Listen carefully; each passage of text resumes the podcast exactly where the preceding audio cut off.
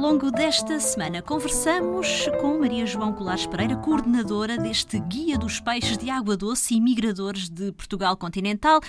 Professora, por vezes, pronto, temos pena que algumas espécies desapareçam dos ecossistemas mas muitas vezes não nos apercebemos da importância uh, que estes animais uh, têm uh, nos, nos ecossistemas onde estão, onde estão inseridos. Quer dar alguns exemplos da importância biológica de algumas destas espécies? Pois, podia referir vários aspectos.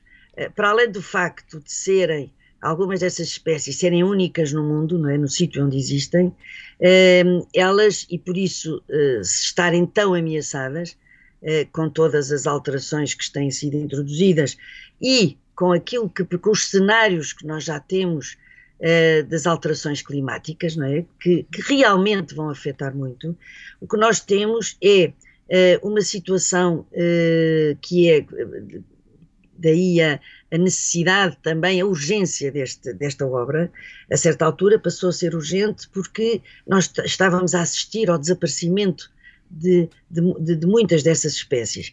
E isso, eh, elas fazem parte de, do ecossistema tudo bem, elas são património único que nós temos, um, as situações são muito diversas uh, e aqui valia a pena referir a questão das espécies exóticas. Exato. Espécies exóticas também constituem uma grande ameaça para as espécies nativas, na medida em que, na generalidade dos casos, são uh, espécies carnívoras.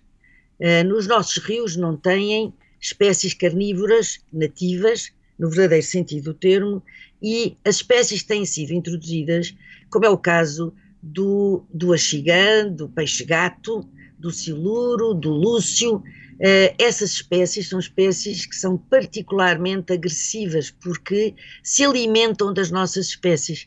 Por isso, o que nós assistimos é não só a uma alteração dos ecossistemas, como assistimos a um empobrecimento uh, típico dessas, desses ecossistemas. E uh, se, as, se, se, isso for levado, se isto não for considerado e não for um, como é que se diz, controlada, esta situação das exóticas, o que vai acontecer é que dentro de muito pouco tempo, nós, as exóticas são mais um, adaptáveis, encontram-se melhor adaptadas às, às, alterações de temperatura, uh, nomeadamente há aumento que se, que se prevê que, vai, que aconteça com as alterações climáticas da, da, da, temperatura nos ecossistemas aquáticos, e o que vai acontecer é que eh, elas vão ter condições para proliferarem, as espécies exóticas, uh, e vão proliferar à custa do desaparecimento das nativas, claro, porque se vão alimentar delas, e essas nativas são muito menos resilientes uhum. uh, aos aumentos de temperatura uh, e às,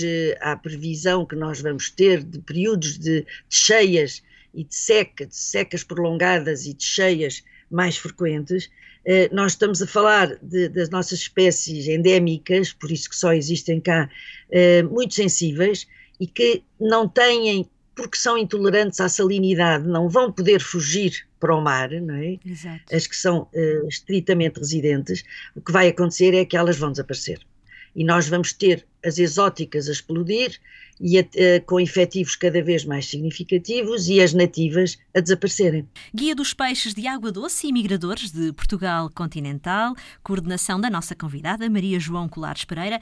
A edição é da Afrontamento. Boas leituras.